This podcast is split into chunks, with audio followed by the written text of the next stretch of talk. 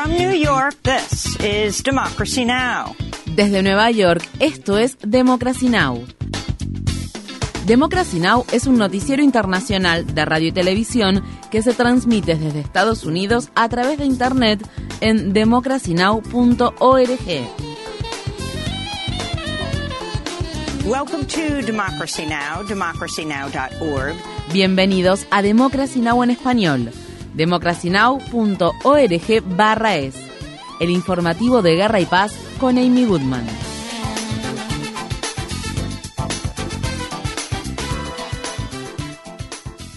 El Departamento de Justicia de Estados Unidos ha emitido un contundente informe de 90 páginas sobre el Departamento de Policía de la ciudad de Louisville, estado de Kentucky, que documenta un patrón o práctica de uso excesivo de la fuerza, controles ilegales, discriminación, falta de investigación de hechos de violencia sexual y doméstica y otras conductas indebidas. El informe se emite luego de una investigación de dos años sobre el Departamento de Policía Metropolitana de Louisville, que se inició luego de la muerte de Breonna Taylor, una trabajadora médica negra de Louisville quien falleció en su propia casa luego de ser baleada por la policía durante la ejecución en 2020 de una orden judicial de allanamiento que no requería anunciarse previamente. El fiscal general de Estados Unidos, Merrick Garland, anunció este miércoles las conclusiones del informe.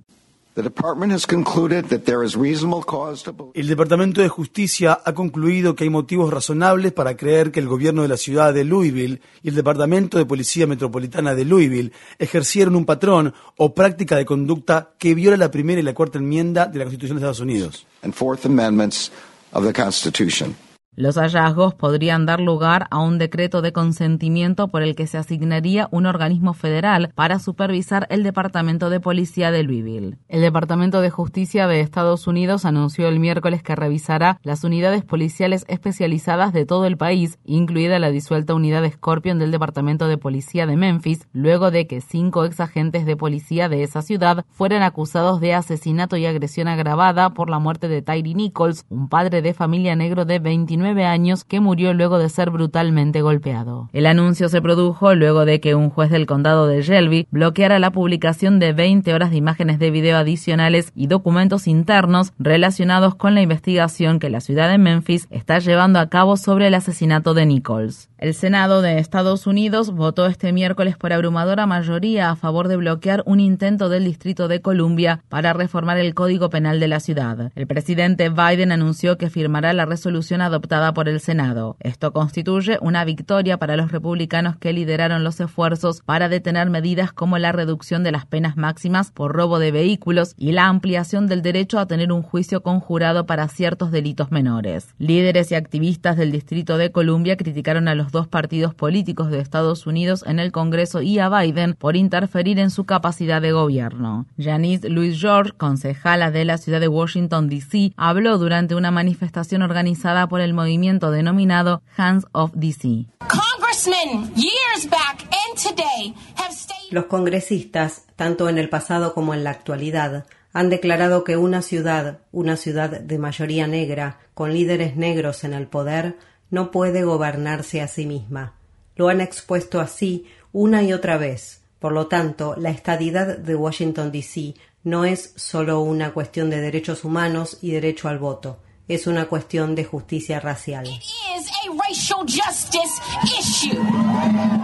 En el estado de Mississippi, la Asociación Nacional para el Progreso de las Personas de Color afirmó que impugnará varios proyectos de ley liderados por el Partido Republicano que se están tramitando en la legislatura estatal. La asociación sostiene que dichas legislaciones amenazan a los residentes de Jackson, la capital del estado, cuya población es mayoritariamente negra, al otorgar más poder a la policía estatal y permitir que el estado tome el control sobre el deteriorado sistema de abastecimiento de agua de la ciudad. Visite democracynow.org barra es para ver la entrevista que mantuvimos en Jackson, Mississippi con el alcalde Chokwe Antar Lumumba y con la escritora y activista Makani Temba. En Ucrania, el Organismo Internacional de Energía Atómica afirmó que la central nuclear de Zaporilla, actualmente ocupada por Rusia, volvió a perder su conexión con la energía externa y depende de generadores diésel como última línea de defensa para evitar una fusión nuclear. El operador de la planta nuclear dijo que esta es la sexta vez desde la invasión rusa de Ucrania que la central ha tenido que que recurrir a respaldos de emergencia para mantener los fundamentales sistemas de enfriamiento de sus seis reactores. La interrupción de la energía externa de la central se produjo al tiempo que Rusia lanzaba una serie de ataques con misiles en 10 regiones de Ucrania que provocaron la muerte de al menos nueve civiles y causaron cortes en los suministros de electricidad. El secretario general de las Naciones Unidas, Antonio Guterres, llegó este miércoles a Kiev para reunirse con el presidente ucraniano Volodymyr Zelensky. Ambos líderes afirmaron que es fundamental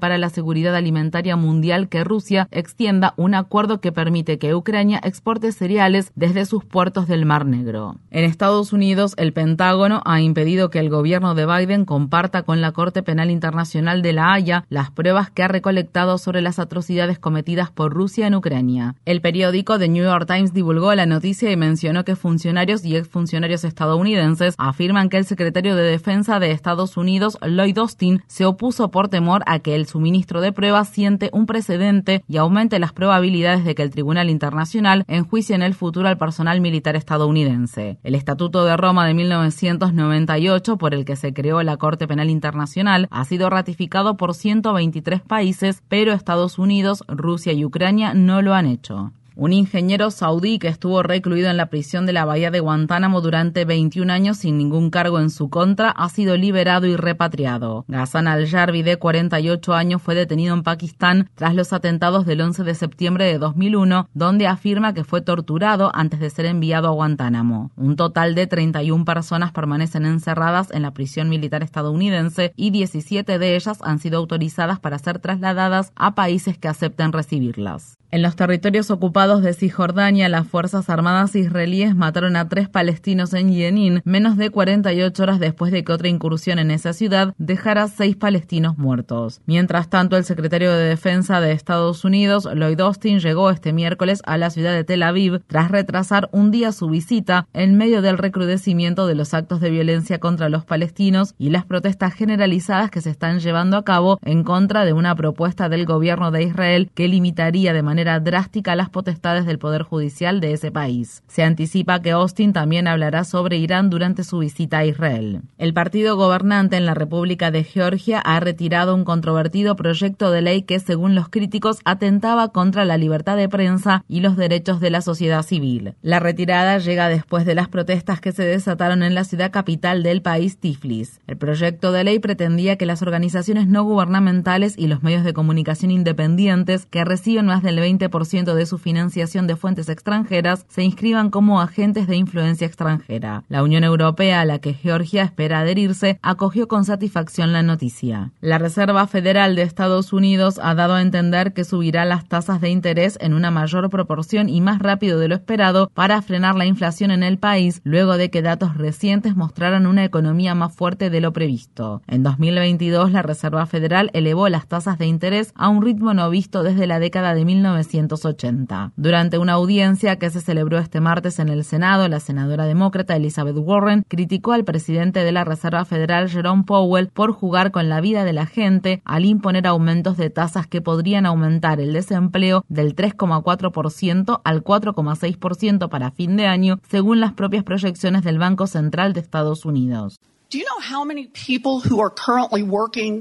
¿Sabe cuántas personas que actualmente están trabajando, haciendo sus vidas, perderán sus trabajos?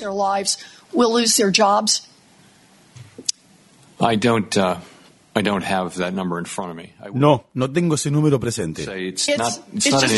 Es simplemente un cálculo matemático. Creo que no es una consecuencia intencionada.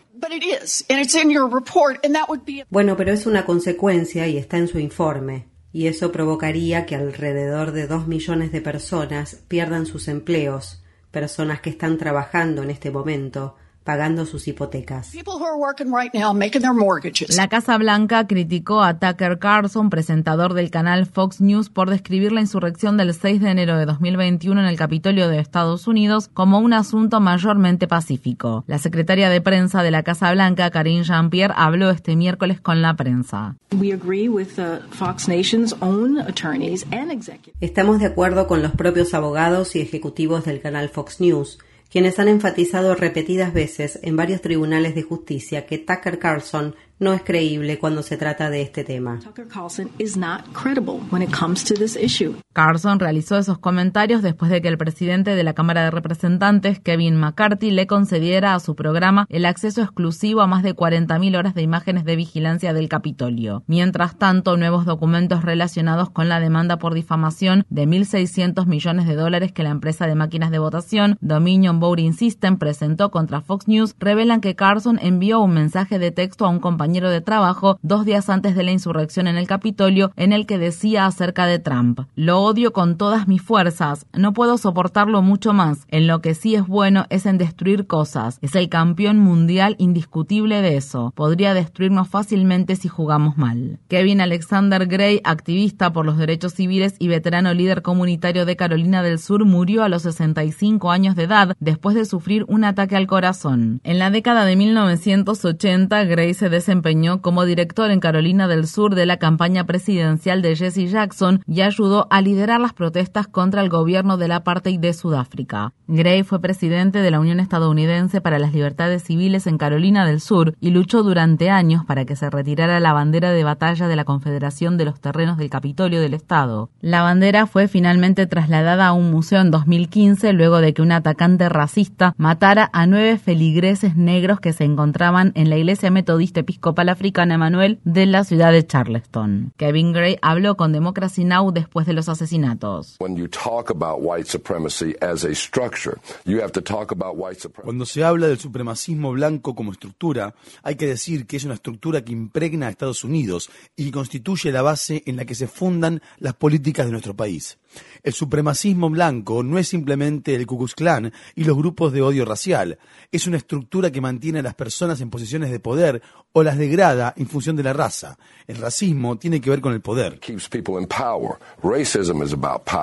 Visite nuestro sitio web democracynow.org barra es para ver las diversas entrevistas que mantuvimos con Kevin Alexander Gray a lo largo de los años. Infórmate bien.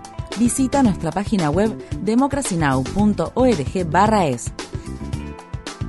Síguenos por las redes sociales de Facebook, Twitter, YouTube y SoundCloud por Democracy Now! es.